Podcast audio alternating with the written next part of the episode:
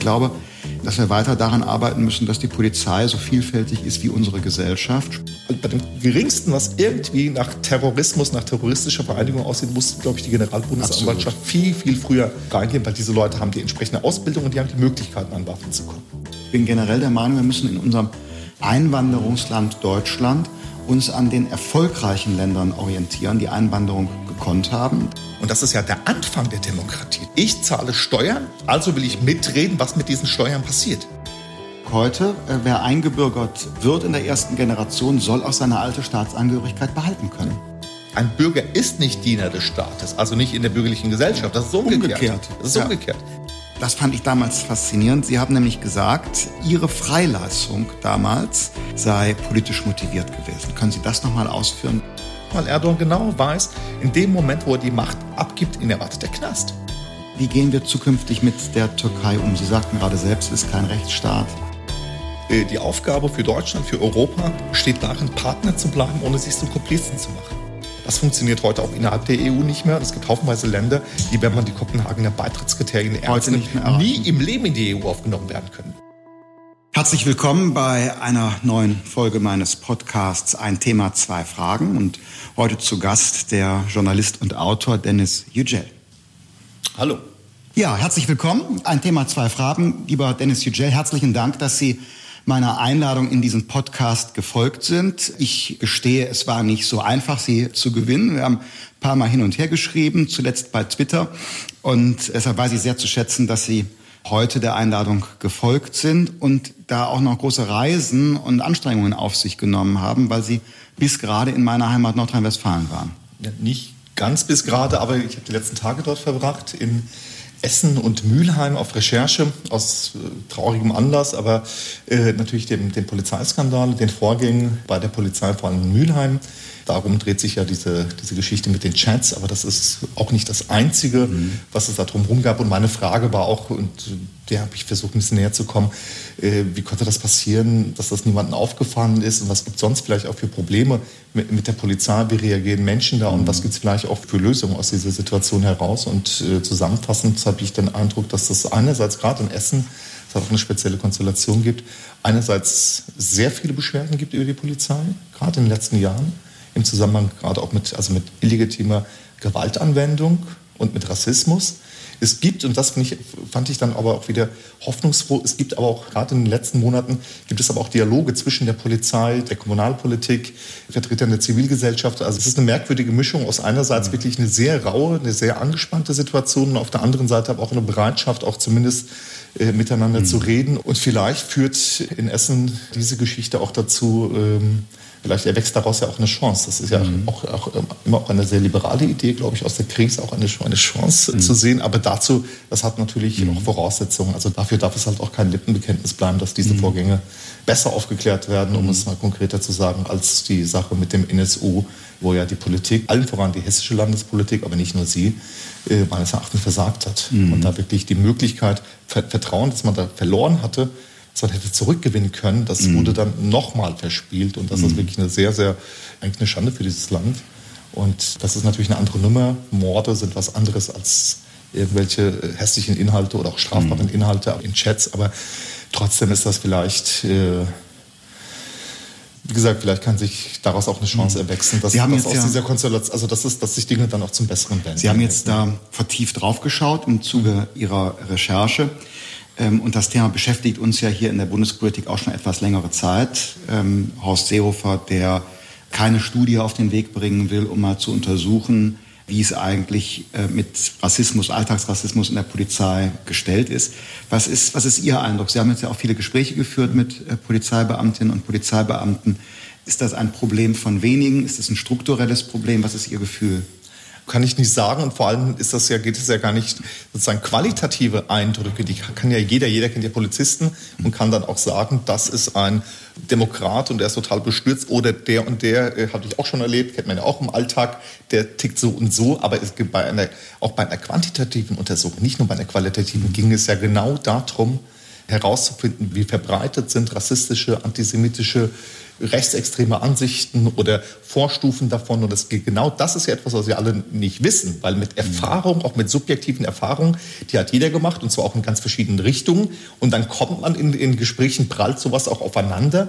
Was wir halt nicht wissen, ist tatsächlich die Frage, wie verbreitet ist das? Und ich habe jetzt auch mit, mit Polizisten, mit Kriminalbeamten, einer sagte mir, der als auch der örtliche Vertreter des Bundesdeutscher Kriminalbeamter in Essen war, Markus Bergmann, und der als, als Gewerkschafter natürlich auch freier auch reden konnte. Und der mir gesagt hat, na ja, er versteht das nicht, weil so arbeiten wir Kriminalbeamte doch auch. Ja? Wenn wir in eine, äh, mit einem Kriminalfall konfrontiert sind, was machen wir? Wir untersuchen das. Wir versuchen etwas zu verifizieren. Was ist da dran oder wer hat eine Straftat begangen? Das untersuchen und, und am Ende zu, zu Ergebnis kommen. Und er sagt, er versteht das nicht. Diese, diese Verweigerung versteht er nicht. Ich kann er nicht nachvollziehen. Und er hat natürlich die Hoffnung, äh, sagt er natürlich auch, dass dabei herauskommt, dass es keinen nennenswerten äh, Umfang an, an, latenten oder gar manifesten Rassismus bei der Polizei gibt. Aber wenn die eine solche Studie zu, zu diesem Ergebnis kommen sollte, dann müssen wir das auch wissen, muss die, muss die Polizei das wissen, muss die Gesellschaft das wissen, muss die Politik das wissen, um daraus auch entsprechende Konsequenzen zu ziehen. Ja. Ich weiß nicht, wie, das, wie Sie das sehen, aber ich finde diesen, dieses Argument, dahinter steckt ja eine Pauschale oder ein Generalverdacht gegen die Polizei. Ich finde das, ich finde das an dem Punkt wirklich. Gerade äh, umgekehrt, würde ich sagen. Es ist genau umgekehrt. Es ist genau umgekehrt. Es wäre, und dann aber auch auf einer Erfahrung basierend, zu sagen, okay, wenn die, das, das Ergebnis kommt, ich vermute mal null wird das nicht sein. In der ja? Gesellschaft ist es nicht null. In der Dann Gesellschaft ist es nicht null, nicht und, ich, sein, und, es ne? gibt bei der Polizei Indizien dafür, dass es bei der Polizei, dass die Polizei halt auch kein Abbild der Gesellschaft ist, sondern ein auf eine gewisse Weise, aber nicht eins zu eins. Das ist die Universität auf der anderen Seite ja auch nicht. Um es mal runterzubrechen, auf der, an, ich glaube, an, unter Universitätsprofessoren ist der Anteil der Wähler der Grünen äh, höher, noch höher als im Bundesdurchschnitt. Und ich glaube, bei der Polizei ist äh, der Anteil Wählern anderer Parteien höher. Also das ist ja auch in gewissem Maße ist das mhm. ja auch liegt das an der Natur der Sache, aber ich fürchte, dass da null wird das nicht sein. Natürlich, der Anteil ist nicht null. Das glaube ich auch nicht. Und ich gestehe, dass ich mitunter das Gefühl hatte, dass der Anteil der Wählerinnen und Wähler aus der Polizei bei der AfD überdurchschnittlich hoch sein könnte, zumindest in bestimmten Teilen auch Deutschlands.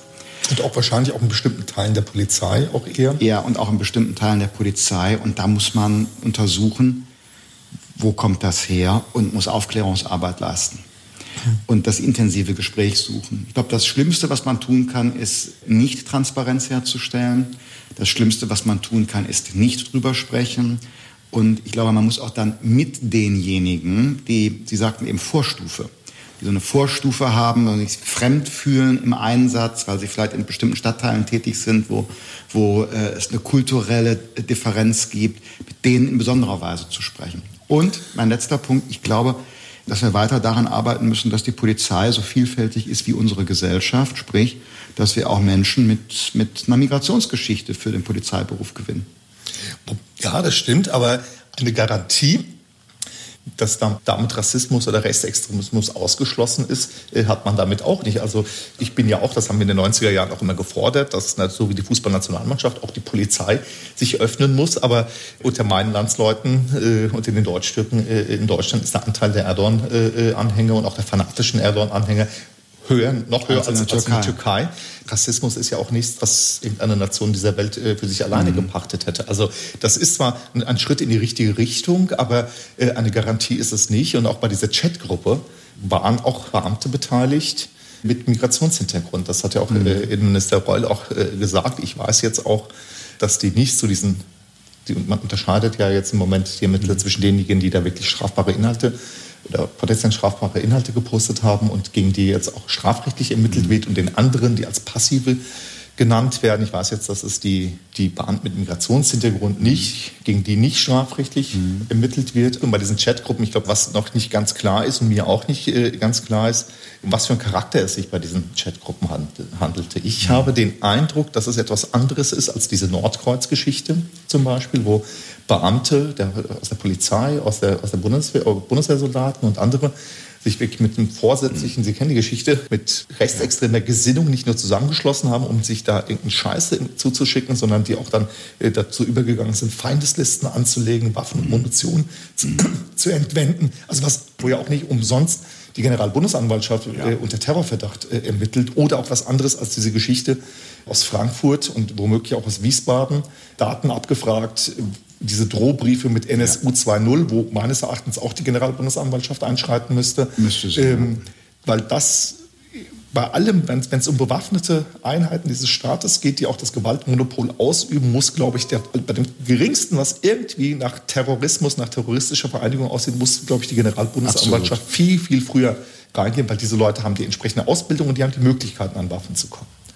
Und äh, von dem, vom Schaden vom Rechtsstaat äh, will ich gar nicht reden. Ich habe den Eindruck, dass, das, dass diese Nummer in Essen und Mülheim nicht das, nicht in so eine mhm. Richtung geht, aber was es genauer war, ob die dort auch irgendwelche dienstlichen Sachen ausgetauscht mhm. haben und deswegen dann auch Menschen passiv diesen Gruppen angehörten oder ob es schon, also zu welchem Zweck wurde das eigentlich gegründet, das weiß die Öffentlichkeit nicht und da nicht an dem Punkt bin ich da auch nicht, mhm. äh, nicht, nicht weitergekommen. Aber ich hoffe, dass die mhm. Ermittlungen das zutage fördern mhm. werden. Hoffe ich auch. Und bei der Generalbundesanwalt bin ich auch Ihrer Meinung bei der Generalbundesanwaltschaft. Ich würde gerne einen Gedanken, bevor wir dann zu dem eigentlichen Anlass unseres Gesprächs kommen, einen Gedanken, den Sie gerade geäußert haben, nochmal, äh, wo ich schon die Gelegenheit habe, ansprechen.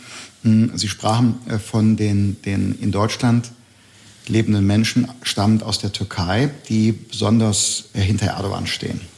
Und da ist meine Frage, das ist jetzt keine geprüfte Untersuchung, sondern einfach nur so die, meine laienhafte psychologische Deutung, hängt das nicht vielleicht auch mit einem gewissen Alltagsrassismus in Deutschland zusammen, dass diese Menschen, ich denke jetzt an Mitschüler zu meiner Schulzeit, die vermittelt bekommen haben, ach, du kommst aus der Türkei und so weiter und so fort. Und ne, das da an Ja, aber das, das, das spielt eine Rolle. Ich glaube aber nicht, dass Erdogan das, das einzige ist. Weil, gebracht natürlich, das spielt eine Rolle, aber ich glaube auch nicht, dass es die einzige Erklärung ist, weil in Deutschland zum Beispiel, das darf man auch nicht vergessen, welchen Anteil in Deutschland, dessen Wähleranteil in der Türkei auch über dem türkischen Durchschnitt liegt, das ist die HDP die viel von, von kurdischen Menschen gewählt wird äh, von vielen Aleviten, von, äh, von Linken. Ich glaube, vielleicht sogar auch der ein oder andere Liberale in der Türkei mhm. aus Ermangelung einer mhm. Partei mit Aussichten wählt. Auch das ist sozusagen eine Partei, die von kurdisch, sozialistisch, liberal mit verschiedenen Schattierungen, die HDP und die auch die Wähler der, Wählerinnen und Wähler der HDP, die in Deutschland leben, ich glaube, die, von denen haben viele auch ganz ähnliche Erfahrungen gemacht. Und trotzdem mhm. wählen sie dann nicht Erdogan. Mhm. Und die darf man auch nicht vergessen, dass in Deutschland ist, sind das halt auch nur,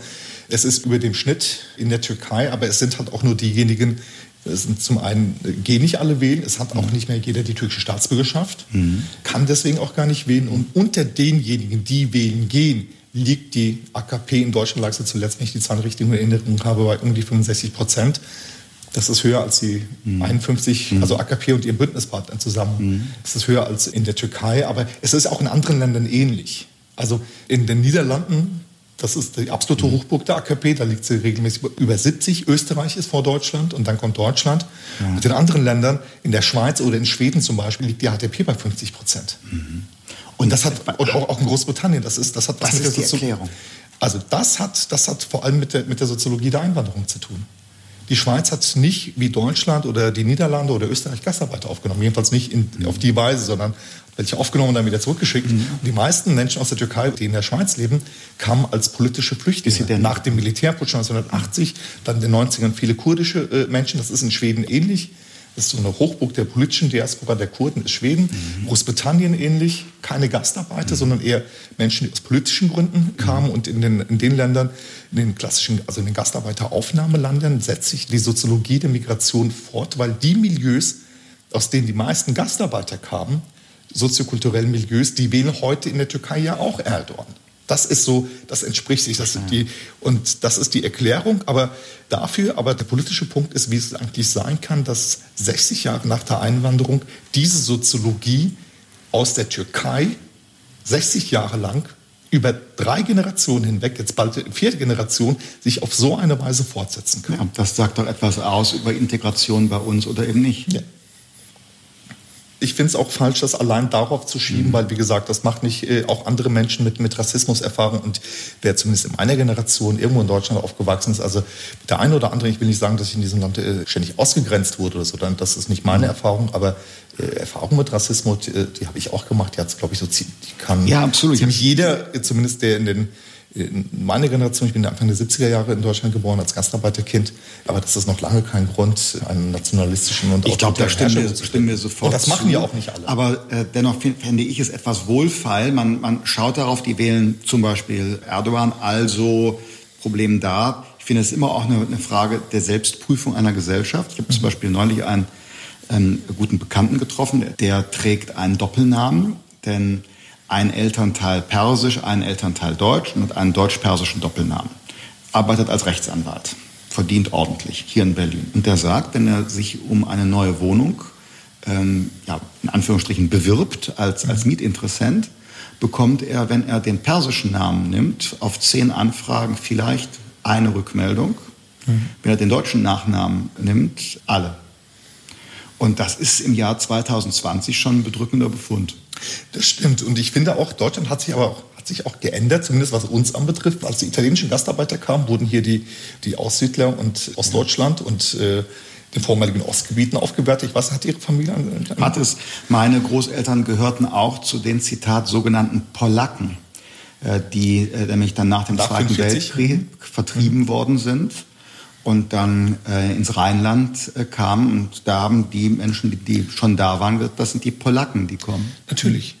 Und das ist so etwas, was sind über die Geschichte der Einwanderung in Deutschland. Das ist nicht Münkler, das ist der Freiburger, ich komme gerade nicht auf seinen Namen, aber der das wirklich sehr nachvollziehbar, anschaulich auch erzählt, wie das in Deutschland, im Westdeutschland natürlich auch in der Situation nach dem Krieg, man jetzt keine Lust hatte, so weiter, ja. sechs Millionen Menschen aufzunehmen, ja. aber die damalige deutsche Gesellschaft alle, die gesamte Zivilgesellschaft, die Gewerkschaften, die Arbeitnehmer, alle Parteien, Medien, alle gesagt haben, selbstverständlich gehören die zu uns und es ja. nirgendwo irgendwie an auch nur den kleinsten äh, Aber im Alltag gab es eben die Probleme. Im Alltag ja, natürlich, natürlich. Das änderte sich mit dem Notstandsanstieg. Es änderte sich aber auch dadurch, dass die nächsten Einwanderer kamen. Erst die Italiener, Spanier, die Griechen, andere, auf die man dann gemeinsam runterblicken konnte und die Scheißjobs dann übernommen haben. Dann kamen die Türken. Die Türken sind inzwischen, vor allem die, Gastarbeiter-Türken, äh, die sind hier ein großer Teil, sind natürlich nicht alle, aber äh, auch als ich jetzt auch bei meiner Recherche, ich komme in die CDU äh, rein und der, der Referent dort ist, äh, heißt Hassan und hat denselben, einen ähnlichen Background äh, wie ich und egal wo man hinkommt, das ist in Westdeutschland heute was völlig anderes. Mhm. Aber Ähnliche Mechanismen laufen heute immer noch ab. Und ich glaube halt weniger bei uns. Und da finde ich es auch manchmal auch unlauter von, von auch teilweise von Kollegen von, äh, von mir, die einen ähnlichen Background haben, die dann sozusagen so zu tun, als ob sie selber hier so super diskriminiert und ausgegrenzt werden, was sie aber eigentlich nicht sind. Was, das heißt aber nicht, dass andere Menschen das heute nicht passiert. Und ich glaube, gerade diese Sachen, worüber wir anfangs gesprochen haben, die Sachen in Essen, das große Thema in Essen, auch für die Polizei, Essen, diese sogenannte Clankriminalität, die in Essen, die in den letzten das sind die Malhami. Ich kenne die Geschichte, wenn ich die Menschen aus dem Libanon, also ursprünglich mhm. aus der Türkei stammt, von denen viele in den Libanon dann gingen in den 20er und 30er Jahren und dann im Zuge des libanesischen Bürgerkriegs nach Deutschland kamen, wo es auch unklar ist, sind das jetzt eigentlich ursprünglich Kurden oder Araber oder Araber. Heute staatenlos sind. Nein, die sind staatenlos. Und da sagte mal ein, ein Vertreter von ihnen, so ein Community-Arbeiter, sozusagen auch Stadtrat der Grünen in Essen, äh, Ahmad Omarat, mit dem ich äh, dort auch sprach, der, der meinte, wir waren eigentlich hier auf einem guten Weg trotz dieser anfänglichen Probleme. Aber meine Leute auch im Libanon, die waren nicht bei der, bei keinen extremistischen Parteien dabei, weder bei den Arabern noch bei den Kurden und so. Das hätte, das hätte eigentlich eine gute, und dort auch ja auch nicht so beheimatet. Das hätte eigentlich eine gute Integrationsgeschichte werden können. Und dann begann vor 20 Jahren diese Geschichte mit den sogenannten Scheinlibanesen, dass Leute Aufenthaltstitel, die sie hatten, dann plötzlich auch entzogen wurden. Die wurden dann, die kamen danach, nachdem sie schon teilweise 10, 15 Jahre in Deutschland lebten, kamen die dann in ungesicherte Verhältnisse. Und jetzt hat man diese, dieses dauernde Gerede von Familienclans, Familienclans. Und, und Ahmad Omarat sagte mir auch, das ist natürlich bei jungen Leuten, wir haben in Essen hier viele auch, nicht nur vor dem ethnischen Hintergrund, sondern auch andere, schwierige soziale Umstände, Bildungsprobleme, Armut, Perspektivlosigkeit. Und für solche jungen Leute, und wenn dann, wenn die ständig hören Clan, Clan, Clan, dann ist das, dann nehmen die das als Identitätsangebot. Ja, klar. Die, die, die finden das dann geil. Und die finden das geil. Aber das ist, aber diese Erfahrung, die die Gastarbeiter vor, vor 20, 30 Jahren gemacht haben oder noch, oder, oder noch länger, die machen heute andere Menschen in diesem Land. Mhm. Und deswegen ist es Herrn Reul, ich fand das, ich finde das wirklich, ich finde es interessant, weil auf der einen Seite hat man ihm das richtig angemerkt, seine Überraschung, aber über diese Vorgänge in der Polizei Nordrhein-Westfalen. Aber diese Überraschung wiederum, die finde ich überraschend, mhm. weil ich glaube, dass dieses Gerede, das gerade von Herrn Reul in Nordrhein-Westfalen seit ein paar Jahren, seit er Innenminister ist, sozusagen mhm. zum politischen Programm gemacht wurde, wir bekämpfen die Familienclans, dass das auch mit Polizisten auch was anstellt. Und dass der ein oder andere Polizist, der da vielleicht auch hier dran mhm. beteiligt war, kenne ich die Einzelfälle nicht, aber nur sozusagen von der Logik her, der ohnehin vielleicht eine bestimmte, mhm. äh, eine bestimmte Richtung denkt, auch negative Erfahrungen mit, mit solchen Menschen macht, aber sich dann auch von der Politik bestärkt führt und dann vielleicht den nächsten Schritt von der Bekämpfung der Clan-Kriminellen dann zumindest gedanklich dann noch eine weitere Radikalisierung mhm. vornimmt. Ich glaube, das ist, das ist naheliegend und äh, so gesehen gehört für mich zur Aufklärung dieser Geschichte gehört natürlich auch die politische Verantwortlichkeit. Und ich meine, dass da gerade der nordrhein-westfälische Innenminister einen Anteil gerade in Essen dazu Ja, trägt. und wenn ich einen Gedanken aufnehmen darf und weiter spinnen darf, man muss natürlich Menschen auch eine Perspektive geben. Wenn die Perspektive ist, ich bin staatenlos und habe keine Chance auf Einbürgerung in Deutschland, auf einen Pass, ich habe keine Chance, äh, etwas mir aufzubauen durch Arbeit, ich meine, was ist dann die Alternative für die Menschen? Ich bin generell der Meinung, wir müssen in unserem Einwanderungsland Deutschland uns an den erfolgreichen Ländern orientieren, die Einwanderung gekonnt haben. Das heißt für mich, ich bin der Meinung, wir brauchen doppelte Staatsangehörigkeit in der ersten Generation. Oder, also sonst muss man ja aufgeben, wenn man deutscher Staatsangehöriger werden will. Ich finde, in der ersten Generation sollte man auch zwei haben, meinetwegen in der zweiten und so weiter auch, als positives Integrationsangebot. Wir fragen nicht nach deiner Herkunft, sondern wenn du dich uns zugehörig fühlst, der Pass ist für dich möglich. Und im Grunde schon während auch des Asylverfahrens bei Flüchtlingen sofort Arbeitserlaubnis. Ab dem ersten Tag. Natürlich, das finde ich. Und ich finde auch mit dieser doppelten Staatsangehörigkeit oder es ist nicht nur diese doppelte Staatsangehörigkeit. Ich, wissen Sie, wann in Deutschland die Einbürgerung in, in Deutschland am leichtesten war? Ich würde sagen, zu Beginn des 20. Jahrhunderts weil damals weil, mein polnischer Urgroßvater. Ach, zu Beginn, okay, Ja, zu Beginn des 20. Jahrhunderts. Der ich ist, der ist von jetzt auf gleich, ist der, ein, wie man damals sagte, eingedeutscht worden. Okay, dann in der Bundesrepublik am, am einfachsten. Oh, gute Frage. Wenn Sie so fragen, dann ist es überraschend würde ich sagen, das ist Konrad Adenauer. Das ist sogar, ja. Nein, nicht Konrad Adenauer. Das ist sogar, das ist etwas, was kaum jemand weiß. Ich, äh, ich wundert mich jetzt auch nicht, dass, es, dass Sie das auch nicht wissen, obwohl ja. es in eine Zeit fällt, in der Ihre Partei Regierungsverantwortung trug. Ja, dann war es 1980. Das, nee, 1991 bis 2000. Okay. Exakt in der Zeit, weil das ja. war nämlich, das war die Sache damals, dass in, in den 80er Jahren war das ein großes Thema, das kommunale Wahlrecht für Ausländer, was mhm. eine politische Forderung war, auch von, von, von Einwanderern, von den Grünen. Und dann wurde das eingeführt in Schleswig-Holstein und Hamburg. Baden-Württemberg und Bayern und die CDU-CSU-Bundestagsfraktion haben dagegen geklagt. Verfassungs, ich, Verfassungsklage, ich mhm. das im Norm, mhm. Normkontrollverfahren. Und äh, haben diese Klage auch gewonnen, aber es wurde ein kleines Eigentor auch für die CDU, weil das Bundesverfassungsgericht gesagt hat, naja, der Gedanke in Hamburg und Schleswig-Holstein in den Bundesländern, dass es ein Problem ist für eine Demokratie, wenn Wahlbevölkerung und Staats- und, und Wohnbevölkerung auseinanderklaffen, dass das für die Demokratie ein Problem ist. Das ist ja richtig. Der richtige Weg dazu ist aber nicht die Änderung des Wahlrechts, sondern des Staatsbürgerschaftsrechts. Mhm. Deswegen haben sie dieser Klage Recht gegeben. Das kommunale Wahlrecht für Ausländer, damals gab es noch diese, äh, mhm. das galt auch für EU-Bürger, das wurde ja erst, das wurde erst viel später geändert. Das wurde einkassiert, aber verbunden war das mit dem Auftrag des Bundesverfassungsgerichts an den Gesetzgeber, die Einbürgergruppe zu erleichtern, weil bis dahin gab es keinerlei Anspruch darauf es war reine Ermessenssache. Mhm. Es gab Einbürgerungsrichtlinien, weil sie 1981 gesagt haben, in den Einbürgerungsrichtlinien aus dem Jahr 1978, wenn ich das richtig in Erinnerung habe, steht, damals sozialliberale Koalition, die Bundesrepublik hat kein Interesse daran, die Zahl der deutschen Bürger künstlich zu erhöhen. So hat man das gesehen. Das war eine reine Ermessenssache. Und 91 wurde erstmals ein Anspruch eingeführt. Aber das war natürlich in der Zeit, das hat die Kohleregierung, die musste das machen, mhm. unter Innenminister Wolfgang Schäuble. Die haben das eingeführt. aber das schwarz-gelb, ja. aber das war kein, das war öffentlich auch kein großes aber Thema. Aber 2000 war es dann beendet? 2000, nein, 2000 passierte dann was anderes. Die haben dann, das war kein großes Thema, weil damals auch deutsche Einheit, da waren ganz andere Themen, auch, auch und dann in Sachen Integration, Rassismus, und dann hat mir Hoyerswerda, Rostock, die Anschläge, die Pogrome, das war damals, das hat auch die politische Diskussion in der Zeit bestimmt. Aber aber bei den Einwanderern hat sich das, ich wusste, ich habe das von Anfang an mitbekommen, ich war auch noch auch schon als Abiturient politisch interessiert. Ich habe dann mhm. sofort äh, den deutschen Pass beantragt und habe in Flörsheim am Main, meiner Heimatgemeinde, war ich dann der Erste, der nachträglich eingebürgert wurde. Das war, das war toll. Die Beamten dort waren auch, das haben die von sich aus gemacht, ja. eine kleine Zeremonie organisiert, ja. weil, so, weil sie die Deutschwerdung eines Menschen, das kannten die gar nicht. Das haben die zum ersten Mal und haben, das war aber nett Haben gemacht. sie ein Grundgesetz überreicht Ein bekommen. Grundgesetz und äh, Verfassung des Landes Hessen in einem Bändchen. Ist das schade, dass, sie, dass das nicht Schule gemacht hat. Ein, eine Langspielplatte, musikalische Grüße aus Flörsheim. ja.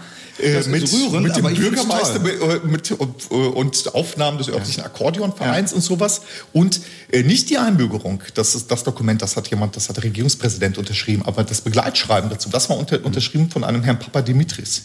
Und ich habe mich zwar damals auch schon gefragt, äh, wie kommt Herr Papa Dimitris ins Regierungspräsidium Darmstadt? Ja. Das war 1992 aber auch oder so. Cool. Aber ich dachte ihm andererseits, geil, weißt du, wenn jetzt hier die Griechen, die Türken ein, äh, einbürgern, ja, genau. dann Deutschland kaputt, ja. ähm, aber das, übrigens, war, das, das war nett, aber das, das war nett gemeint. Aber was es damals nicht gab, mhm. das, was es damals nicht gab, es gab keinerlei Tests, keine Sprachtests, keine, keine Wissenstests und auch diese Forderung, die Forderung, die bisherige Staatsbürgerschaft aufzugeben. Die stand zwar im, dann im neuen Staatsbürgerschaftsrecht, aber es gab eine Gesetzeslücke.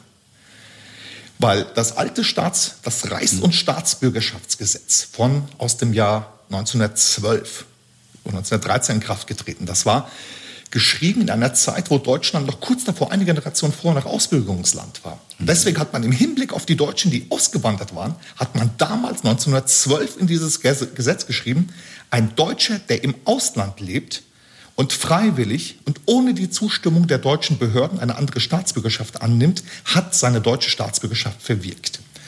Diese Bestimmung hat über all die Jahre, die Nazizeit, die Bundesrepublik, äh, auch in dieses neue Gesetz hat genau diese Bestimmung sich gerettet. Das Ergebnis war, dass viele Türken in Deutschland aus der türkischen Staatsbürgerschaft ausgetreten sind, die deutsche angenommen haben und dann wieder die türkische angenommen haben. Das war nicht im Sinne des deutschen Gesetzgebers. Helmut Kohl hat irgendwann haben die deutschen Behörden, die sind ja auch nicht doof, und die, deutsche, und die Bundesregierung, irgendwann haben die davon Wind bekommen.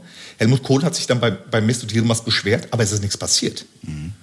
Das war, über diese Tür sind viele, also gerade die Türken. Und dann gibt es natürlich auch noch äh, Länder, das war damals so, das ist bis heute so, äh, wo deren, äh, es gibt sozusagen Ausnahmen, also wenn, wenn eine Einbürgerung mit unzumutbaren Härten verbunden ist, wenn, ein Heimat, wenn das Heimatland sich weigert, jemanden nicht aus, auszubürgern, das war bei mir der Fall, weil die Türkei junge, Männer, die keinen Wehrdienst abgeleistet haben, nicht ausgebürgert hat. Deswegen wurde ich ganz offiziell als Mehrfachstaatsangehöriger mhm. angebürgert. Und es gibt auch Länder, die prinzipiell nicht ausbürgern, wo das rechtlich nicht möglich ist. Die werden immer als, die werden sowieso mit der doppelten Staatsbürgerschaft versehen. Aber für die Türken war das die Hintertür. Und dann kam Rot-Grün mit diesem Gesetz, was auf der einen Seite viel positiv auch geändert hat für die Neugeborenen, ja, die mhm. dann sofort ohne irgendwelchen Aufwand erstmal die deutsche Staatsbürgerschaft bekommen haben. Ich glaube, das hat dem Diskurs in Deutschland mhm. über, ist Deutschland ein Einwanderungsland oder mhm. nicht, spätestens damit war diese Diskus Diskussion, die ja damals auch schon kontrafaktisch war. Da, da ja, musst, Stichwort Gastarbeiter vorher. auf die Straße gehen oder auf den Fußballplatz oder wo auch immer. Äh, äh, aber das war damals ge gegessen. Aber für diejenigen, für die Generation meiner Eltern, mhm. wurde mit Rot, mit die, diese Sprach- und Wissenstests wurden damals eingeführt und diese Hintertür nämlich die Formulierung, ein Deutscher, der im Ausland lebt. Mhm. Das waren ja Deutsche, die im Inland lebend eine andere mhm. Staatsbürgerschaft. Mhm. Das hat Rot-Grün auch geschlossen. Mhm. Das ist etwas, das kaum jemand weiß, aber ich mhm. finde, das ist etwas, womit sich die CDU und sie quasi als damals als Regierungspartner auch durchaus auch brüsten können. Und man kann natürlich sagen, Sprachtest, Wissenstest, das muss man doch, das kann man doch von einem deutschen Staatsbürger abverlangen. Und da finde ich, das finde ich, ja, das, so kann man, so kann man spielen, spielen, aber man kann die Spielregeln nicht nachträglich ändern.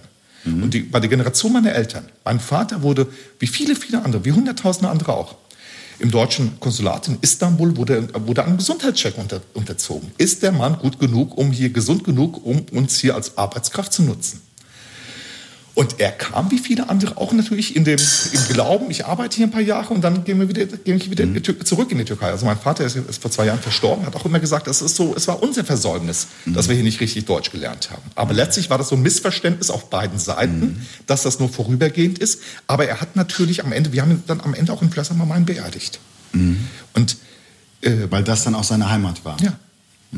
Mhm und der natürlich hier über Jahrzehnte hinweg Steuern bezahlt hat. Der keinem, der den deutschen Pass dann auch bekommen hat, in der Zeit, nämlich als das leicht möglich war. Und nach diesem rot-grünen Gesetz, nach dieser Gesetzesänderung und was überall eingeführt wurde, hätte mein Vater hätte danach, nach 2000, den deutschen Pass nicht mehr bekommen können. Mhm. Und das finde ich gerade bei der Generation, wo es sozusagen dieses wechselseitige große Missverständnis gab, dass das nur vorübergehend sein sollte. Das im Wort die, Gastarbeiter ja schon enthalten Richtig, die aber jahrzehntelang gelebt haben, die hier mhm. Steuern gezahlt haben dass sie, und das ist ja der Anfang der Demokratie, des, des demokratischen Gedankens steht ja, dass, der steht ja, dass ich zahle Steuern, also will ich mitreden, was mit diesen Steuern passiert. Das ist der Grundimpetus der französischen Revolution gewesen. Mhm. Und deswegen meine ich, dass man bei Menschen, gerade aus dieser Generation, dass es nicht fair ist, dann im Nachhinein zu sagen, wenn du hier du hast hier vielleicht 50 Jahre Steuern bezahlt, aber wenn du Deutscher werden willst, dann musst du hier aber auch wissen, äh, wie der zweite deutsche Bundeskanzler hieß. Mhm. Das ist nicht fair. Mhm. Es ist schief gelaufen, es ist wechselseitig schief gelaufen, aber da finde ich, ist eine Frage von Fairness und auch eine, Frage, auch eine Sache von Dankbarkeit, mhm. da zu sagen, da verzichten wir darauf. Was anderes ist, wenn Menschen jetzt nach Deutschland kommen, dann zu sagen, okay, das finde ich legitim. Das ist das, das sind die Regeln, das ist das, was wir dir bieten und das ist das, was wir von dir verlangen. Mhm. Das ist okay. Deswegen würde ich das auch nicht für, für alle Zeiten, aber retrospektiv für, die, für, die, für diese, für die Generation, ja. die hier jahrzehntelang Steuern gezahlt hat, die auf, auf, auf Grundlage auch dieses beidseitigen Missverständnisses hergekommen ist, aber der jahrzehntelang hier Steuern gezahlt hat, soll über sein, sein Kreuz mhm. doch mit mitbestimmen können, was mit diesen Steuern äh, passiert. Mhm. Und das mit dem Deutsch, naja, das ist halt auf beiden Seiten drum gelaufen, aber das ist, das kann man im Nachhinein nicht mehr ändern. Und immerhin, dank, so wie das in den 90er mhm. Jahren geregelt war, und was für viele, für gerade auch für Ältere, das mhm. hatte bei Ihnen auch zum Teil nicht nur emotionale Sachen, warum es an der alten Staatsbürgerschaft hängt, das, sondern auch, was passiert, wenn sie soziale äh, Versicherungsansprüche in ihren Heimatländern haben oder dort Eigentum erworben haben. Was passiert damit? Das mhm. spielt ja auch eine Rolle. Zumindest war es, weil es in den 90er Jahren so lax, sag ich mal, gehandhabt mhm. wurde. Aber was mhm. fair war, diese Lachsheit, wo eigentlich vielleicht auch eine unbedachte war, aber das, das hat zu einer fairen Behandlung geführt, selbst wenn das selbst den beteiligten Politikern gar nicht Aber das ist ja auch genau war. meine Meinung heute. Äh, wer eingebürgert wird in der ersten Generation, soll auch seine alte Staatsangehörigkeit behalten können. Ja. Äh, also, weil, wie Sie sagen, man hat noch Verbindungen dahin, Eigentum, Erbschaft, Sozialversicherungsansprüche und so weiter und so fort. Also diese Entscheidung, entweder oder, für welchen Pass, die, die hat doch auch nichts, nichts mit der Realität zu tun. Wir haben doch alle auch, sag mal, mehrfache Identitäten. Ich bin Europäer, ich bin Deutscher, ich komme aus dem Bergischen Land. So, das sind ja Mehrfachidentitäten. Das macht sich ja nicht fest an einer Staatsangehörigkeit, wie so manche immer immer äh, darstellen wollen, insbesondere auf der äh, konservativen Seite. Nein, und es hat natürlich auch diese, dieses Festhalten an, dem, an der Identität, äh, an dem alten Pass. Das hat, bei einigen hat das auch was mit Nationalismus zu tun, mhm. aber das muss man auch sehen. Und gerade bei der älteren Generation, das sind nicht unsere Generation, aber mein, ich glaube, die Generation mhm. unserer Eltern, die sind noch im Krieg geboren. Und ja, Menschen, die noch den Krieg mitbekommen haben. Etwas, was man von vielen hört, und zwar ja. auch nicht nur von Nationalisten. Ja? Oder gerade aus der Generation, früher auch öfter gehört hat, das ist Deutschland. Mhm. Ja?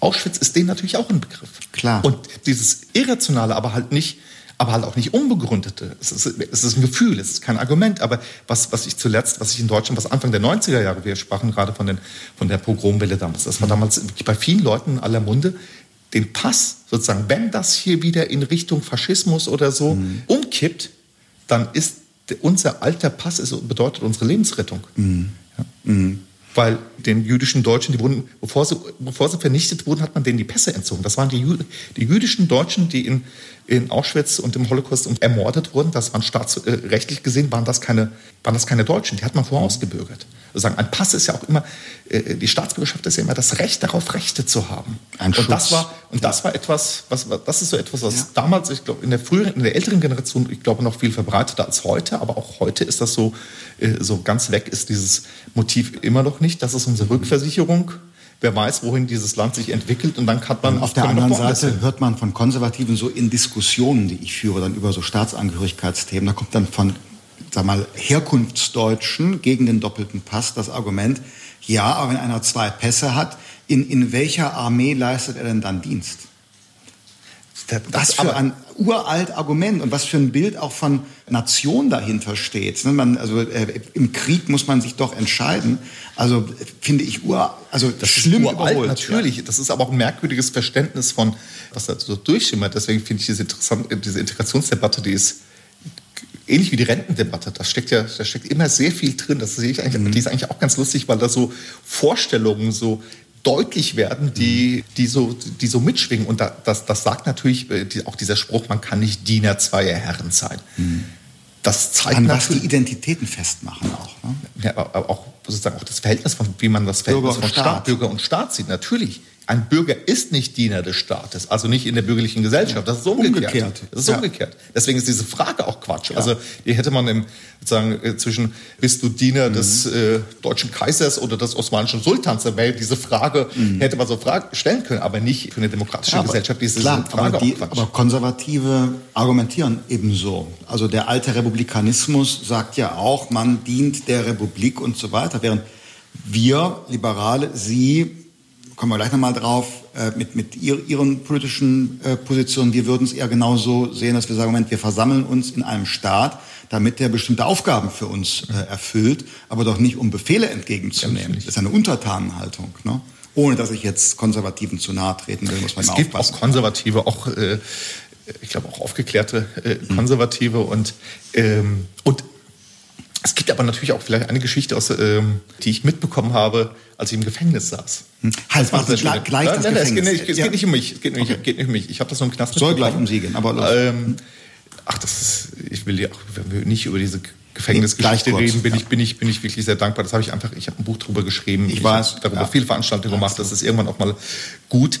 Aber als ich im Knast war, habe ich nur im Knast diese Geschichte mitbekommen, die ich wirklich toll fand. Das war unmittelbar damals Türkei im Verfassungswahlkampf, wenn Sie sich erinnern. Und der mhm. hat ja erst, äh, weil man keine wirklichen Argumente hatte, das war einer der Gründe, nicht der einzige, aber der, einer der Gründe, die zu meiner, überhaupt zu meiner Verhaftung geführt haben, war, mich verhaften, Reaktion aus Deutschland abwarten und dann mit Deutschland einen Konflikt anzetteln. Diese Nazi-Vergleiche, dieser ganze mhm. Kram, das kam ja danach. Hat aber irgendwie, war man sich wohl nicht sicher, ob das noch den ganzen, äh, ja noch irgendwie sechs Wochen bis zur Abstimmung, äh, also haben sie noch einen äh, Konflikt angezettelt, nämlich in den Niederlanden. Als die türkische mhm. Familienministerin guerillamäßig so aus Deutschland eingereist ist, wurde dann kurz vor dem türkischen Konsulat in Rotterdam aufgehalten von der Polizei. Übrigens auch für Mark Rutte, ein damals sehr willkommen, der sich da als harten Hund ausspielen konnte und so dann im letzten Moment doch die Wahl gewonnen mhm. hat. Und Erdogan konnte damit mit der heldenhaften Ministerin, die da stundenlang vor der holländischen Polizei da auf der Straße aufgehalten wurde, das war dann noch ein viel größerer, viel besseres Kampagnenthema als der mhm. Konflikt in Deutschland, der sich an meine Person entzündet hatte. Also danach rückte Deutschland auch in die zweite Stelle. Wie auch immer, aber von dort gibt es ein Handyvideo, das sich dann auch in den, über die wenigen, es gibt noch ein, zwei Fernsehsender in der Türkei, die nicht von der Regierung kontrolliert werden. Deswegen konnte ich das auch, diese Videos auch im Original schon im Gefängnis sehen, im Fernsehen äh, dort äh, äh, verbreitet wurde. Und zwar Erdogan-Anhänger, junge Leute aus den Niederlanden, die da hingehen, um die Ministerin zu unterstützen. Und das ist eine angespannte Situation, Polizei und so. Und man sieht auf diesem Handyvideo, hört man, wie einer ruft, die werden uns verhaften. Mhm. Und der andere sagt, nee, Quatsch, wir sind doch hier nicht in der Türkei. Erdogan-Anhänger. Also, weil wir vorhin das Thema hatten. Also, äh, also es ist dann für die, glaube ich, auch nicht so ganz glimpflich ausgegangen. Gerade wenn es ums Demonstrationsrecht mhm. geht, äh, ist auch ein Land wie die Niederlande oder auch Deutschland, das, das, das werden die Grundfreiheiten auch nicht immer so gewährt, wie sie gewährt sein sollten. Aber was ich interessant fand, dieses Grundverständnis, weil wir vorhin auch das Thema hatten, wie viele Leute wählen denn Erdogan und so, was ich äh, da auch wirklich so auf eine sehr schöne Art dokumentiert sah, war, dass selbst in, in dem Fall in den Niederlanden aufgewachsene junge Deutsch-Holländer sehr genau wissen, was sie an einem Land wie der Niederlande haben und was ja. das von der Türkei ja, unterscheidet. unterscheidet. Wir werden ja, die wollen uns verhaften. Quatsch, wir sind doch hier nicht in der Türkei. Mhm. Sie haben es äh, gerade selbst schon angesprochen. Sie wollen eigentlich nicht so über diese Themen sprechen. Deshalb äh, sage ich erstmal äh, vielen Dank, ich habe was gelernt. Und zweitens, eine zweite Sache haben wir auch erreicht, nämlich ähm, Sie sind jetzt nicht hier, um Sie selbst zu zitieren, als, wie haben Sie gesagt, äh, wandelndes Mahnmal für Pressefreiheit, äh, weil wir jetzt über viele andere Dinge gesprochen mhm. haben. Nur wäre es eine fatale Chance, nicht zumindest noch ganz kurz auf Türkei und ähm, auf das, was seinerzeit passiert ist, zu sprechen zu kommen. Ich habe sie gar nicht vorgestellt, weil sie in Deutschland ja große Bekanntheit erlangt haben. Vielleicht darf man sagen, unter widrigen Umständen, wider Willen und äh, insbesondere durch, durch die einjährige Haft in der Türkei. Und ich erinnere mich an die Free Dennis-Kampagne. Ich erinnere mich daran, dass die Welt einmal äh, eine Ausgabe gemacht hat, wo man ihre Zelle sehen konnte, weil man konnte die, die, die Zeitung ausfalten und auf den Boden legen und dann war die Zelle äh, da, in der sie da ein Jahr zugebracht haben. Ähm, ich will jetzt das alles nicht nochmal aufarbeiten. Sie haben in der Tat ein Buch geschrieben, ähm, Agent-Terrorist. Mhm. Und ich glaube, viele haben das auch, wie ich selbst, so mit, mit großer Anteilnahme und, und großer Aufmerksamkeit verfolgt. Aber die Frage nun ist, das fand ich damals faszinierend. Sie haben nämlich gesagt, Ihre Freilassung damals, dass Erdogan sich davon politische Vorteile äh, erhofft habe. Ähm, also nicht nur ähm, die Haft, sondern auch die Freilassung sei politisch motiviert gewesen. Können Sie das nochmal ausführen, was, ja, natürlich, die das, also, Vermutung ich, das, war? Das, äh, ja, grundsätzlich in der Türkei ist Erdogan spricht so gerne von Jetzt kommen wir dem Jahrestag sogar recht nahe, aber es ist so, vor zehn Jahren hat er es in den Raum geworfen, die Türkei 2023, ja, mhm. so als Chiffre zum 100. Geburtstag der Republik. Inzwischen spricht ja im Jahr 2053, dann jährt sich zum 500. Mal die Eroberung Konstantinopels, außerdem ist da bis dahin nur, nur, wirklich lange Zeit. Mhm. Aber eigentlich, das ist alles nur bla bla, weil eigentlich weiß die türkische Regierung auch heute nicht, was in sechs Wochen passieren wird. Es ist, es ist so eine Politik, die vielleicht noch stärker als äh, auch als äh, Politik in demokratischen Ländern von der Hand in den Mund lädt, von, äh, von, der, von einer Situation zur nächsten sich, sich rettet. Damals, als man mich verhaftet hat, auch den, den Konflikt mit den Niederlanden, den man da angezettelt hat, der Hauptinvest, das Haupt, das, äh, das Land, die Niederlande, das bei den Direktinvestitionen in, in die Türkei an erster Stelle steht. Aber trotzdem, in dem Moment war es das Wichtigste, dieses Referendum. Und dann sind dann auch selbst wirtschaftliche Interessen, die Erdogan immer mhm. wichtig sind, aber sie sind nicht unantastbar. Und im Zweifel ist das politische Interesse kommt als erstes. Und das politische Interesse steht ist nichts anderes als der eigene Machterhalt. Weil Erdogan genau weiß, in dem Moment, wo er die Macht abgibt, erwartet ihn und seine ganze, seine ganze Clique erwartet nicht äh, ein ruhiger, äh, oder ihn erwartet nicht ein ruhiger Lebensabend in Marmaris, sondern ihn erwartet der Knast. Mhm. Und deswegen ist es, er ist dazu bereit, jeden Schritt, alles zu machen. Und das genau Gegenteil davon. Das hat man den, mit, den, mit, den, Kurden gesehen. Die Annäherung an die PKK, äh, Friedensverhandlung, was ein mhm. sehr richtiger Schritt war, äh, wie ich fand hat dann 2015 äh, dazu geführt, dass die AKP erstmals die absolute Mehrheit verloren mhm. hat. Dann das genaue Gegenteil, plötzlich wieder in eine Eskalation mhm. gegangen, die, die es zuletzt Anfang der 90er Jahre gab. Mhm. Also wirklich eine totale Eskalation. Dann vor der Kommunalwahl in Istanbul, als man den, als die AKP eigentlich verloren hatte, der AKP-Bewerber, wo man die, die Wahl einfach für ungültig erklärt hat, wo dann Erdogan sich Hilfe von Abdullah Öcalan erhofft hat, mhm. der sogar bereit war, ihm die auch zu gewähren. Nur Selahattin Demirtas, der seit vier Jahren inhaftierte Vorsitzende, damalige Vorsitzende der HDP, der hat sich dann aus dem Knast herausgemeldet ja. und hat gesagt, quasi so, bitte geht mir zuliebe wählen.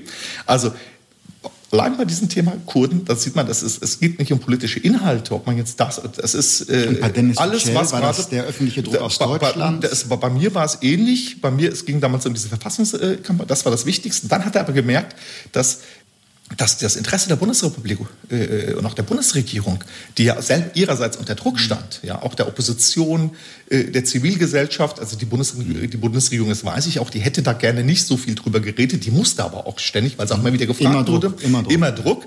Und ich fand das super. Ich, ich, ich hab, ich, für mich war das so wie ein, wie, wie ein Orchester, so wo auch die Opposition ihre Rolle hatte, wo die mhm. Zivilgesellschaft eine Rolle hatte, wo auch die Bundesregierung eine Rolle hatte. Und natürlich äh, kann der Bundesaußenminister anders sprechen als ein Oppositionspolitiker. Das war mir alles völlig klar. Aber das Ergebnis war, dass die Bundesregierung diesen Druck an die Türkei weitergeleitet hat.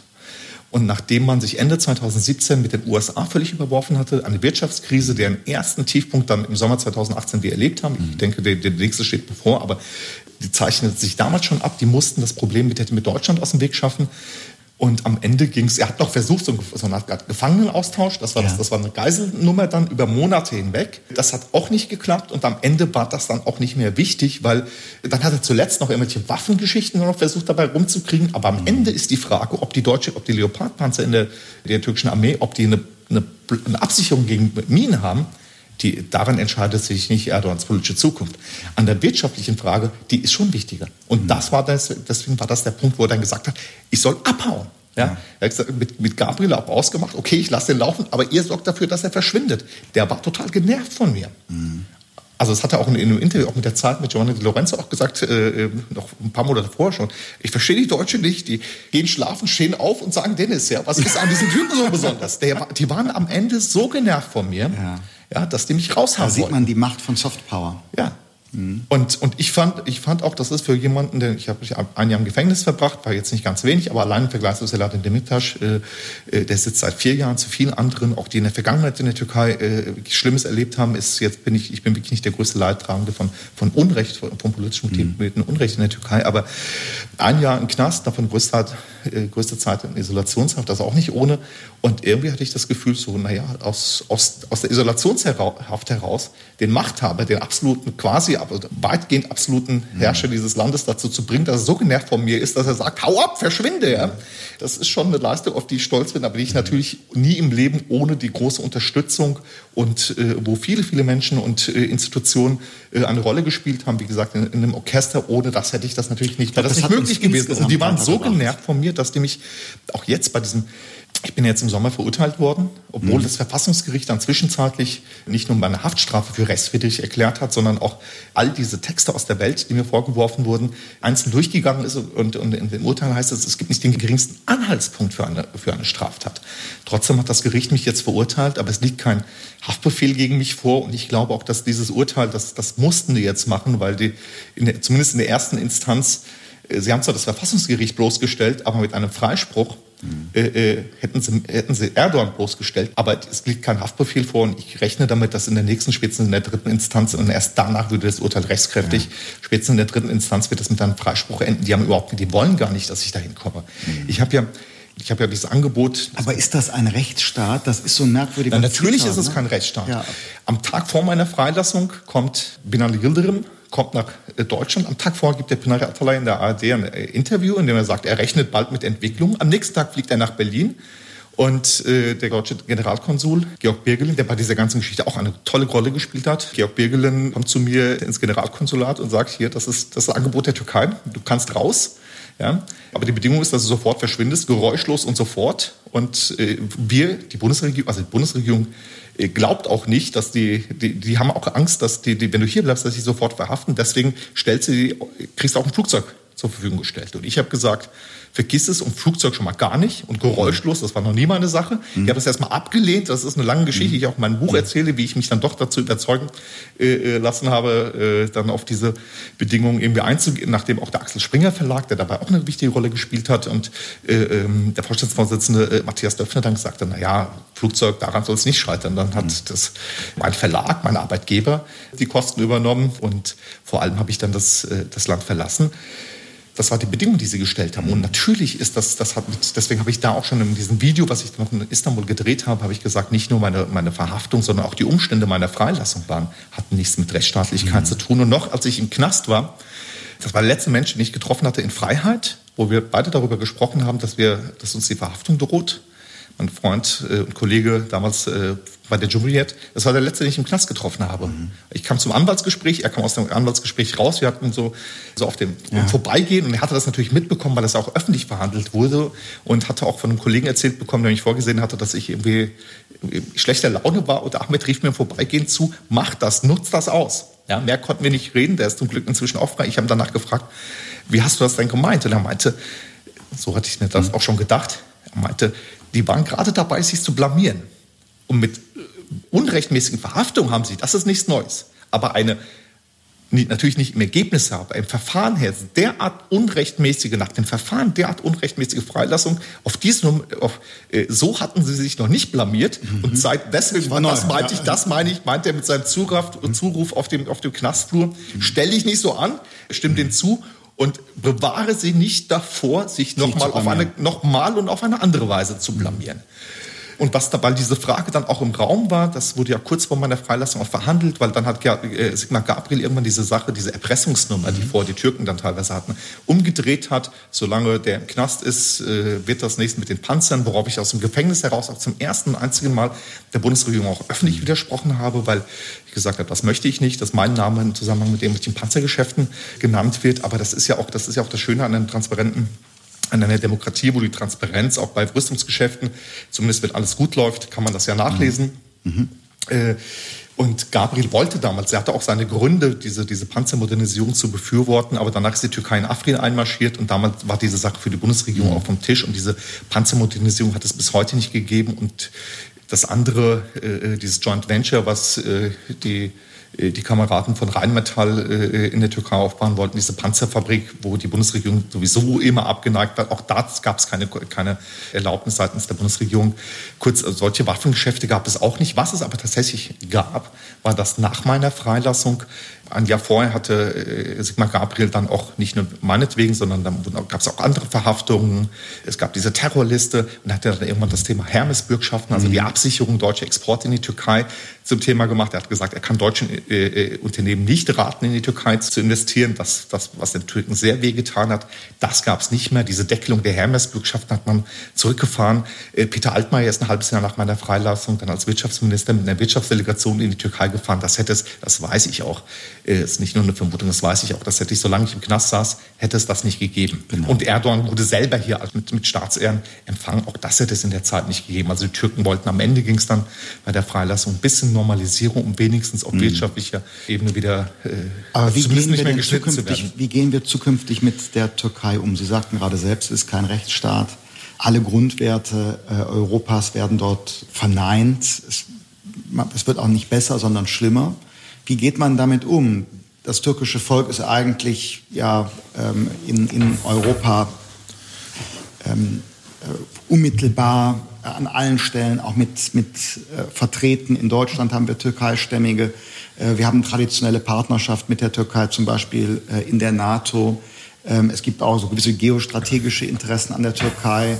Und, und, und wie, wie geht man mit diesem mit diesem äh, schwierigen Gegenüber um, wo doch eigentlich Sympathie und, und gemeinsame Werte in der Vergangenheit und auch gemeinsame Interessen in der Zukunft zusammenkommen, aber in der Gegenwart ein Erdogan jede weitere Annäherung eigentlich erschwert oder eigentlich sogar unmöglich macht. Naja, es ist, ähm, ich glaube, die große Aufgabe die leicht formuliert ist, Praxis nicht so einfach ist, aber die leicht gesagt ist, das ist äh, die Aufgabe für Deutschland, für Europa, besteht darin, Partner zu bleiben, ohne sich zum Komplizen zu machen. Tja, wie geht das, das in einem Satz.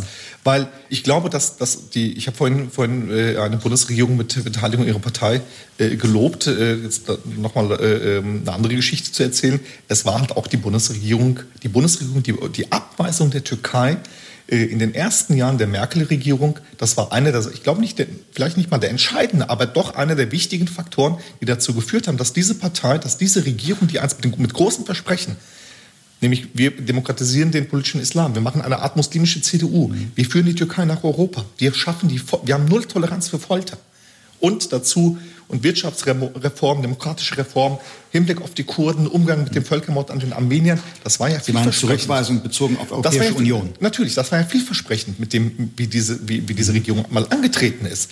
Und es gab da zwar immer auch Misstrauen, aber ich glaube auch nicht, dass Politik so funktioniert, dass man irgendwie eine heimliche Agenda verfolgt, die aber versteckt und dann im richtigen Moment, dass da mhm. spielen verschiedene Dynamiken eine, eine, eine Rolle. Und ich glaube, eine der Dynamiken war tatsächlich die Abweisung aus, aus Europa. Das hat dazu übrigens nicht nur bei den Anhängern der AKP, sondern auch bei vielen mhm. Anhängern der Opposition oder Sympathisanten der Opposition hat Europa da Sympathien vers äh, verspielt, mhm. weil die größte Angst damals war, was machen wir, wenn die Türkei der EU beitritt, kommen plötzlich 80 Millionen Türken stehen bei uns auf der Matte. Ja? Und dann passiert 15 Jahre später, kommen dann plötzlich stehen da ganz andere Leute auf der Matte, ja, die wir hier noch weniger haben wollen als die Türken, nämlich die Syrer. Und dann geht die Bund dieselbe Bundeskanzlerin, die jahrelang die Türkei nicht besucht hat oder so gut wie nie da war, sie nicht weiter für dieses Land interessiert hat, geht dann mitten im türkischen Wahlkampf reiste nach Istanbul, lässt sich auf diesen Stühlen im, im Yildiz-Palast, diesem osmanischen Barock, ja, äh, vorführen. Ich weiß, das hat man ja auch angesehen, dass sie das nicht gerne gemacht hat. Sie sah sich nur, sie sah keine andere Alternative. Das war der Preis. Aber das war der Preis. Und dieses Flüchtlingsabkommen, wo Europa, das ist ja nicht nur Deutschland, wo Europa dann plötzlich dazu bereit war, 80 Millionen Türken mit Visumsfreiheit und so, das war dann plötzlich auch alles kein Problem mehr, weil wir die anderen erst recht nicht hier haben möchten. Und so viel man dieser, dieser türkischen Regierung, ich glaube, ich stehe nicht im Verdacht, äh, irgendwie Sympathien mit der Erdogan-Regierung zu haben. Aber die Türkei, der türkische Staat und auch die türkische Gesellschaft haben drei Millionen Menschen, über drei Millionen Menschen, vor allem aus Syrien, aus dem Irak aufgenommen. Das geht auch nicht reibungslos, aber ohne, dass es zu, bislang zumindest in größerem Maße eine, jemand zum politischen Programm ge, gemacht hätte, dass es irgendwie größere Ausschreitungen gegeben hätte, dass es das politische System, also in Polen, weil Polen 500 Flüchtlinge aufgenommen hat, wurde die Regierung gestürzt. Und die Türkei hat, äh, äh und die wirtschaftlich jetzt auch nicht, äh, ich glaube, sie ist zumindest bis vor ein paar Jahren stand sie durchaus besser da als das eine oder andere mhm. EU-Land, aber mhm. es, es, lässt sich natürlich nicht mit Deutschland vergleichen oder nicht mit Österreich äh, vergleichen, hat diese Leistung auch, äh, auch vollbracht. Und das ist auch eine Doppelmoral von, von Europa, die dann die wirklich, die Europäische Union hat wirklich mehr Glaubwürdigkeit. Und ich glaube, das betrifft nicht nur die Türkei, sondern das betrifft auch andere Länder der Peripherie, vor allem Richtung Nahen Osten, im Osten und Süden. Ähm, in den letzten Jahren und gerade in der Flüchtlingspolitik immens Glaubwürdigkeit verloren. Und für die Türkei, weil ich glaube, dass, dass keine Diktatur hält, äh, hält ewig. Das sehen wir jetzt auch in Weißrussland, wo es wackelt. Und wenn es nicht jetzt fällt, dann auch die werden stürzen. Aber ich glaube an der Frage, wie sich Europa, Europa jetzt gegenüber der Türkei verhält. Und zwar, ob man es schafft, genau diese, diese Mischung aus trotzdem Partner bleiben, aber nicht Komplize machen. Daran wird sich entscheiden, wo, in welche Richtung die Türkei sich in Zukunft entwickeln wird, weil das dieses Regime, äh, das Erdogan-Regime, das ist in seinem, in seinem Herbst. Ich kann, könnte jetzt nicht sagen, mhm. wie lange das noch dauern wird, aber der Zenit ist, ist überschritten. Wo ich mir aber überhaupt nicht sicher bin, wie sozusagen unter welchen Umständen das stützen wird und, und was, was daraus, daraus, erwachsen wird. Was und, deswegen, und deswegen ist, ist es so wichtig, wie Europa, wie Deutschland sich verhält. Ich bin, was die Türkei anbetrifft, ich bin zuversichtlich, weil ich, ich auch, auch im Gefängnis noch, ja. Das, also auch im Gefängnis haben mich meine die, die, Türkei hat ja, Erdogan ist ja, oder die Türkei hat ja nach der Abweisung durch die EU, hat man unter Dautolo, der heute zur Opposition gewechselt ist, haben sie angefangen, so vom neo-osmanischen Reich zu träumen. Diese Episode ist ja auch schon wieder vorbei. Jetzt ist man eng mit Russland, mit China, mit dem Iran. Äh, äh, also so quasi eine Außenpolitik, wo für die sie auch äh, gerade in der AfD auch viele äh, äh, so diese Putin-Anhänger ja auch sind.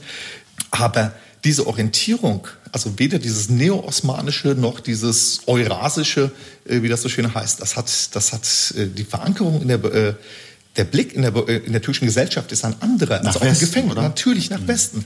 Das hat, weil das auch nicht mit der, mit der mhm. das beginnt nicht mit Atatürk, nicht mit der türkischen Republik, was natürlich ein großer Schritt war, aber das beginnt, das geht zurück auf das Ende, das späte 18. Jahrhundert.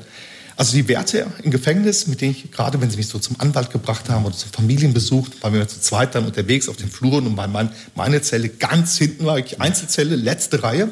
Die hat dann auch mehr den längsten Weg. Äh, konnten uns mit einigen auch unterhalten. Was sie mich dann auch manchmal gefragt haben, sag mal, wie ist denn das? Wie ist das und das? Wie ist das mit den Besucherregelungen in deutschen Gefängnissen? Oder wie ist das Essen in deutschen Gefängnissen? Übrigens nicht in jeder Hinsicht besser als in türkischen. Mhm.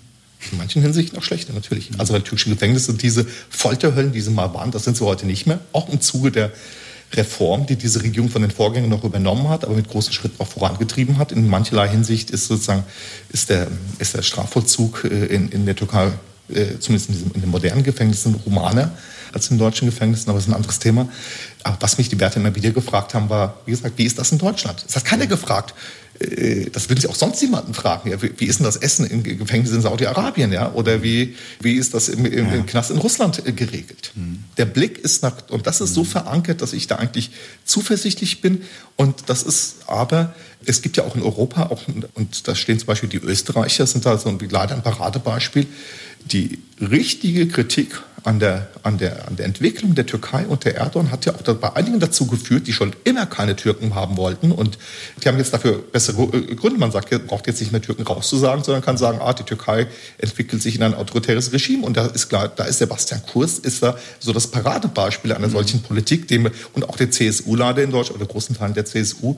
Da geht es dann nicht um aktuelle Werte, sondern um Nein, natürlich, dann hat man, man mhm. hat plötzlich, man hat, man hat plötzlich gute demokratische Argumente für ja. etwas, was man schon ja, immer äh, gesagt hat, nämlich die Türken draußen zu halten. Deswegen Europäische ist Union diese, als christlichen Club sehen. Richtig, so, ne? deswegen mhm. ist auch etwas, also diese Forderung jetzt die EU, das steht unter jedem, quasi jeden Artikel, den ich in der, Welt schreibe zum Thema Türkei, ist das irgendwie, steht das in den ersten drei Leserkommentaren. Jetzt müssen wir aber wirklich die Verhandlungen abbrechen. Nein, müssen wir nicht. Das ist falsch. Das ist das, worauf Erdogan ja wartet. Der hat überhaupt kein Interesse mehr daran, an einem EU-Beitritt. Das eins, der einzige Grund, der hat auch schon mehrmals damit gedroht, das abzubrechen, ja, oder auch ein, quasi ein Brexit zu machen. Mhm obwohl man noch nie der EU beigetreten drin war. Das, das, die Türkei, Istanbul hat auch das einzige Olympiastadion der Welt, in dem die eine Olympische Spiele stattgefunden haben. Und man hat sich aber viermal beworben. Das ist eine ganz ähnliche Geschichte. Oder fünfmal. Mhm. Ähm, dem wäre das recht. Mhm.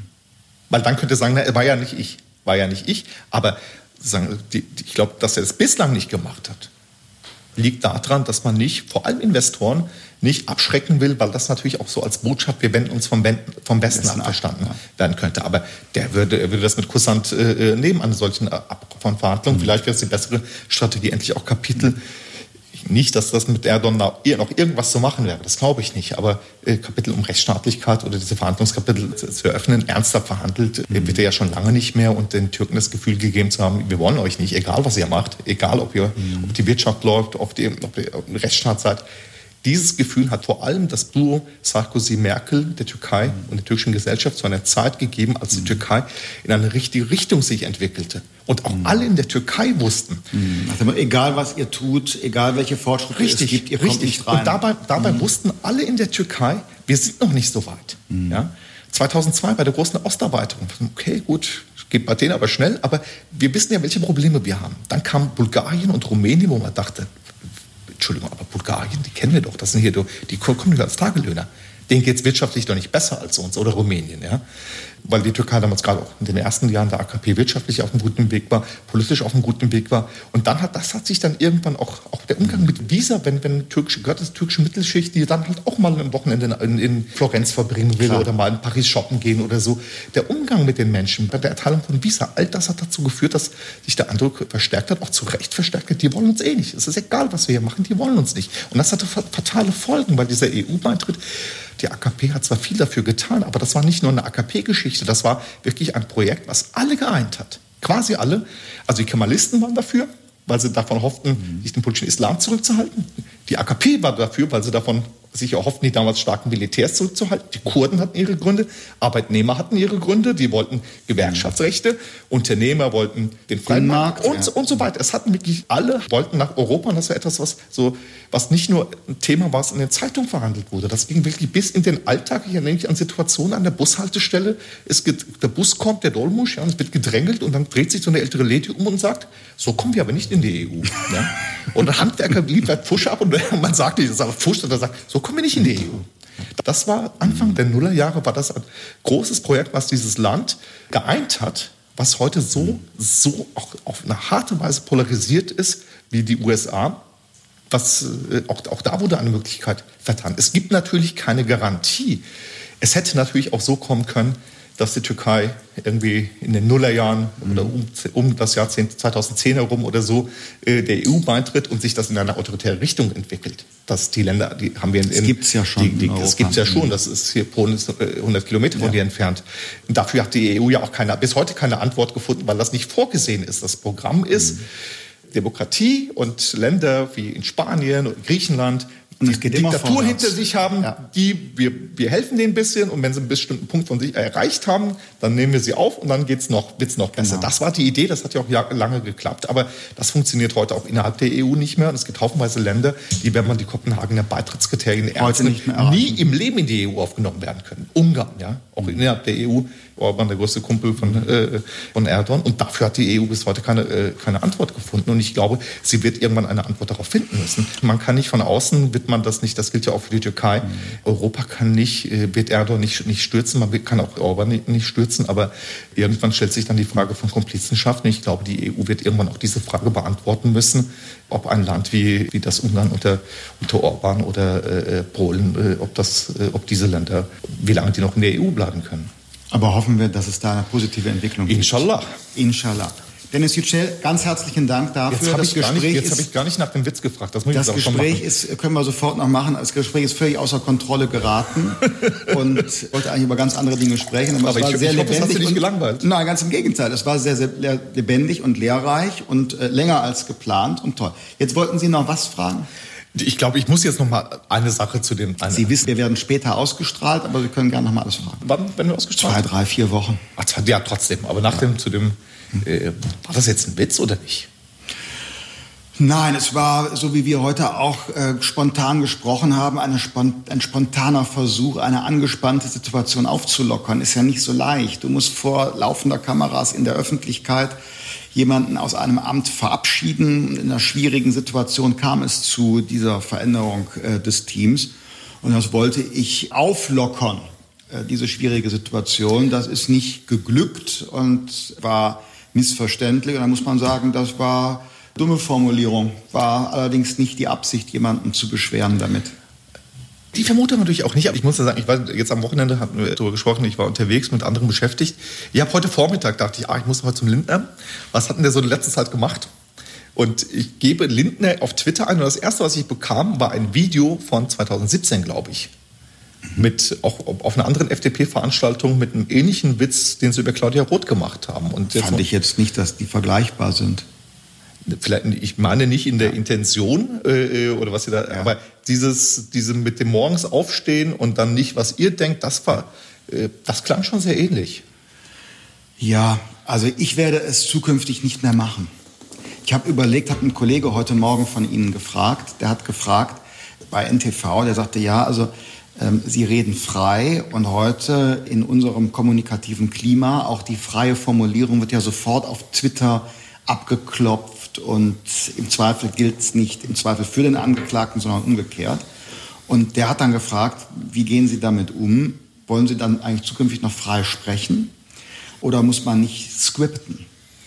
Und das ist eine ganz schwierige Frage, weil eigentlich gehört für mich zur politischen Rede die Spontanität. Das führt aber automatisch dazu, dass sie auch ungelenk formulieren, missverständlich formulieren, manchmal auch dummes aber Zeug jetzt, sagen. Aber jetzt, jetzt, jetzt enttäuschen Sie mich ein bisschen, weil Sie sind, Sie sind doch ein toller Redner, weil, hm. naja, weil Sie, ich habe mir das, das habe ich, ich habe das, ich hab das ja. gar nicht mitbekommen. Ich habe zuerst diese Video mit, glaub, ja. mit dieses ältere gesehen und dann das neue. Naja, weil Sie an der Stelle dann ja auch, äh, es wirkt zumindest so, dass Sie an der Stelle einen, einen Applaus, einen Witz erwarten. Und das weiß ja auch jeder, jeder Redner auf Geburtstagen, plant äh, die Kunstpause ein, da wo die Gags platziert sind. Mhm. Und es wirkt zumindest auf diesem Video so, mhm. dass Sie da auch auf das Lachen gewartet haben. Und das ist dann halt nicht spontanes äh, Reden, sondern... Bei Claudia Roth. Nee, bei Claudia Roth, da müsste ich mir das Video jetzt auch ja. nochmal anschauen. Aber jetzt bei Ihrer Rede auf dem ja. äh, Parteitag wirkt das so, als wie ein, vielleicht nicht vorher geplanter, aber in dem Moment, in dem Moment geplant der Witz, dass sie den machen und, mhm. und sie sind doch guter Redner. Nee, ich sag, so, der so Hintergrund,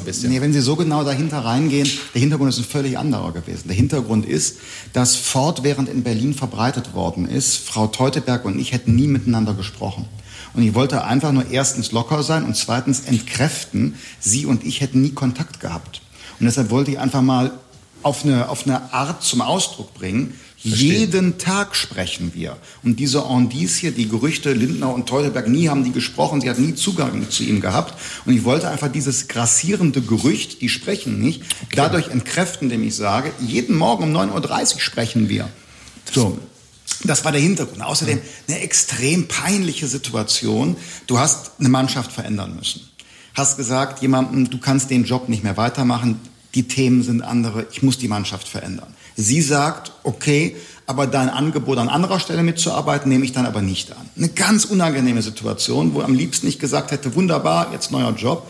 So, und die peinliche Situation, man konnte auch eine Stecknadel fallen hören, die wollte ich entspannen. Ist nicht geglückt. Aber wissen Sie, was ich zurückweise? Oh. Jede Form von Unterstellung, ich sei ein Sexist. Das habe ich nicht gemacht. Nein, Sie nicht. Nein, aber hab, wie gesagt, ich, ich, war, ich war auch mit ernst, mit wichtigeren Themen auch beschäftigt. Ich habe wirklich, ich habe auch keine Texte dazu. Ich habe auch sonst nicht, war nicht auf Twitter.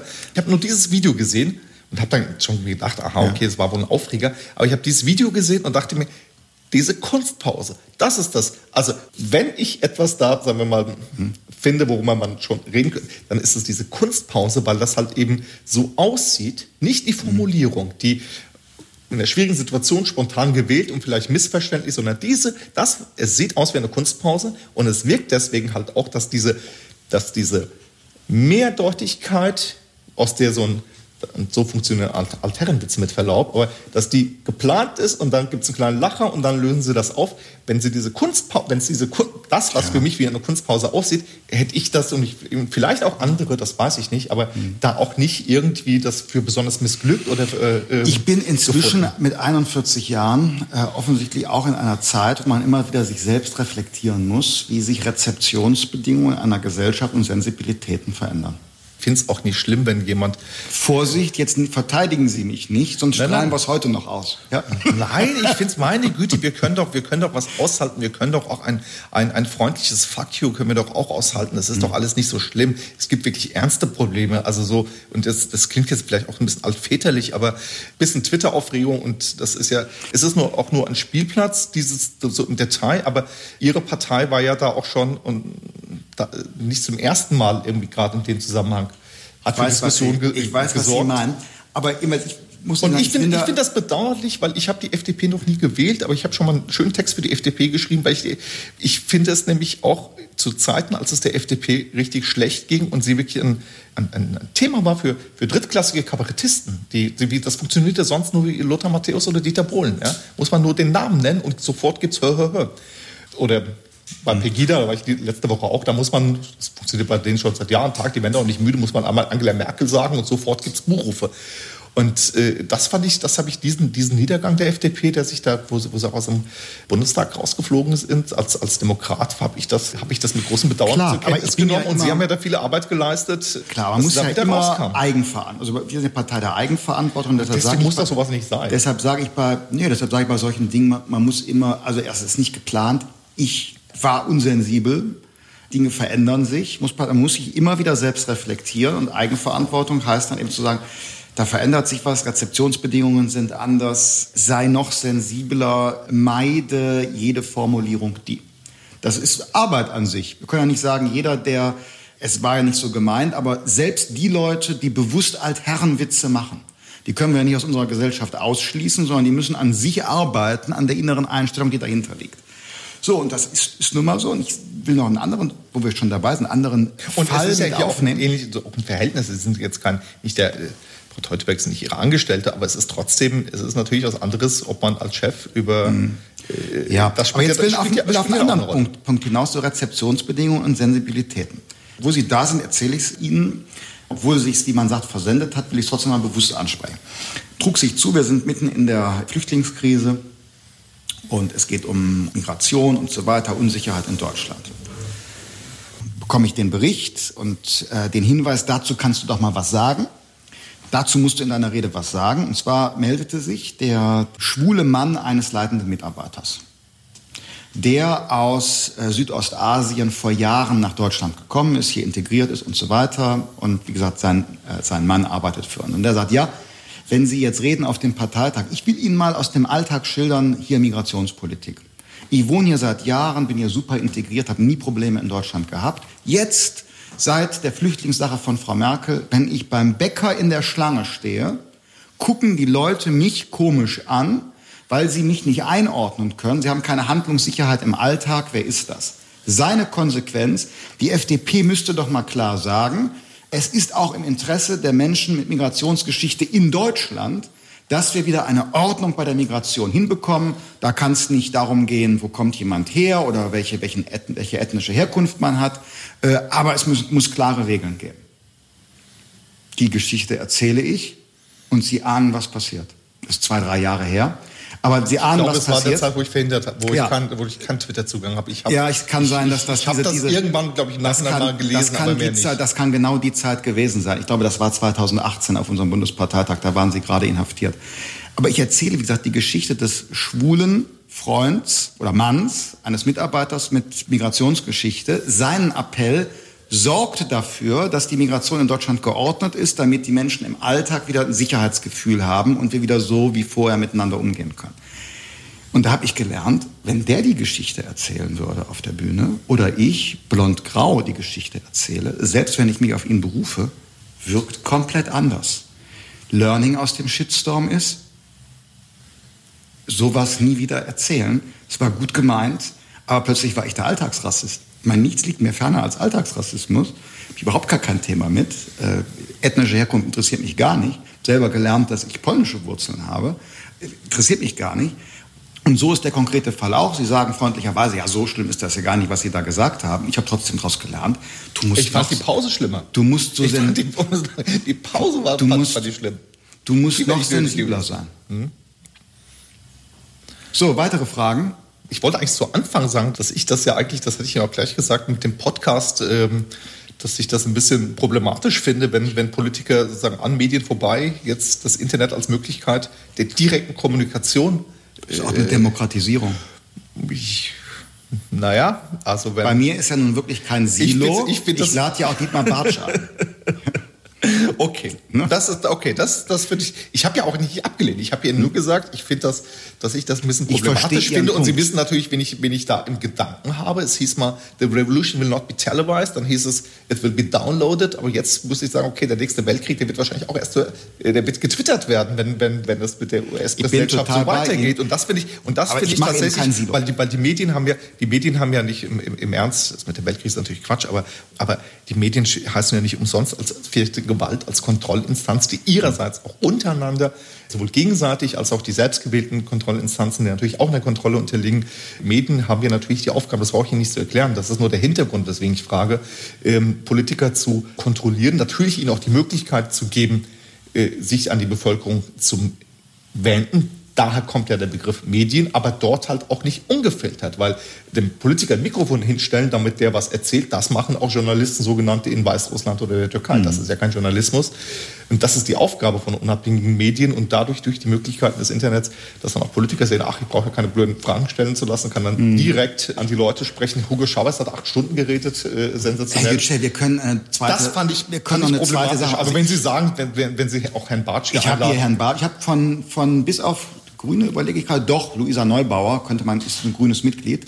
Ich habe von allen politischen Farben äh, hier Gäste, ähm, Leute, die mir widersprechen. Mal ist auch ein Wirtschaftswissenschaftler da, der mir zustimmt. Also ich mache keine Silo-Kommunikation, sondern okay. äh, ich hole spannende Leute rein. Ich finde es aber trotzdem gut, weil ich glaube, dass wir an manchen Stellen in Deutschland ein Problem mit der inneren Medienfreiheit von Redaktionen haben und die Pluralität der Meinungen nicht überall offen so breit ist. Und deshalb finde ich es einen ganz guten Zusatzakzent, dass man auch noch mal selber was senden kann. Das, das finde ich gut. Wobei ich glaube, da meine Zeitung meine, äh, ist da, glaube ich.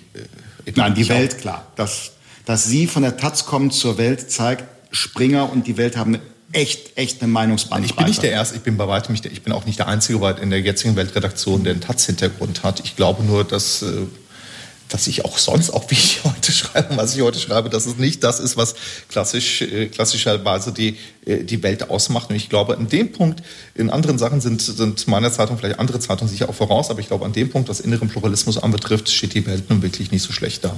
Teile glaube ich. Und mit diesem, dieser Gemeinsamkeit und diesem optimistischen Blick sage ich ganz herzlichen Dank. Es war super.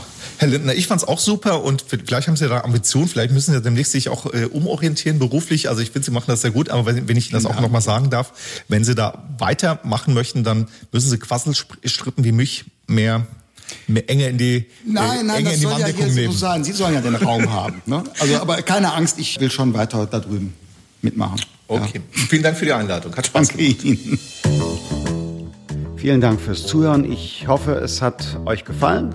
Wer Anregungen für Gäste hat oder Feedback geben will, der schreibt mir am besten einfach eine Mail oder eine private Nachricht in den sozialen Medien.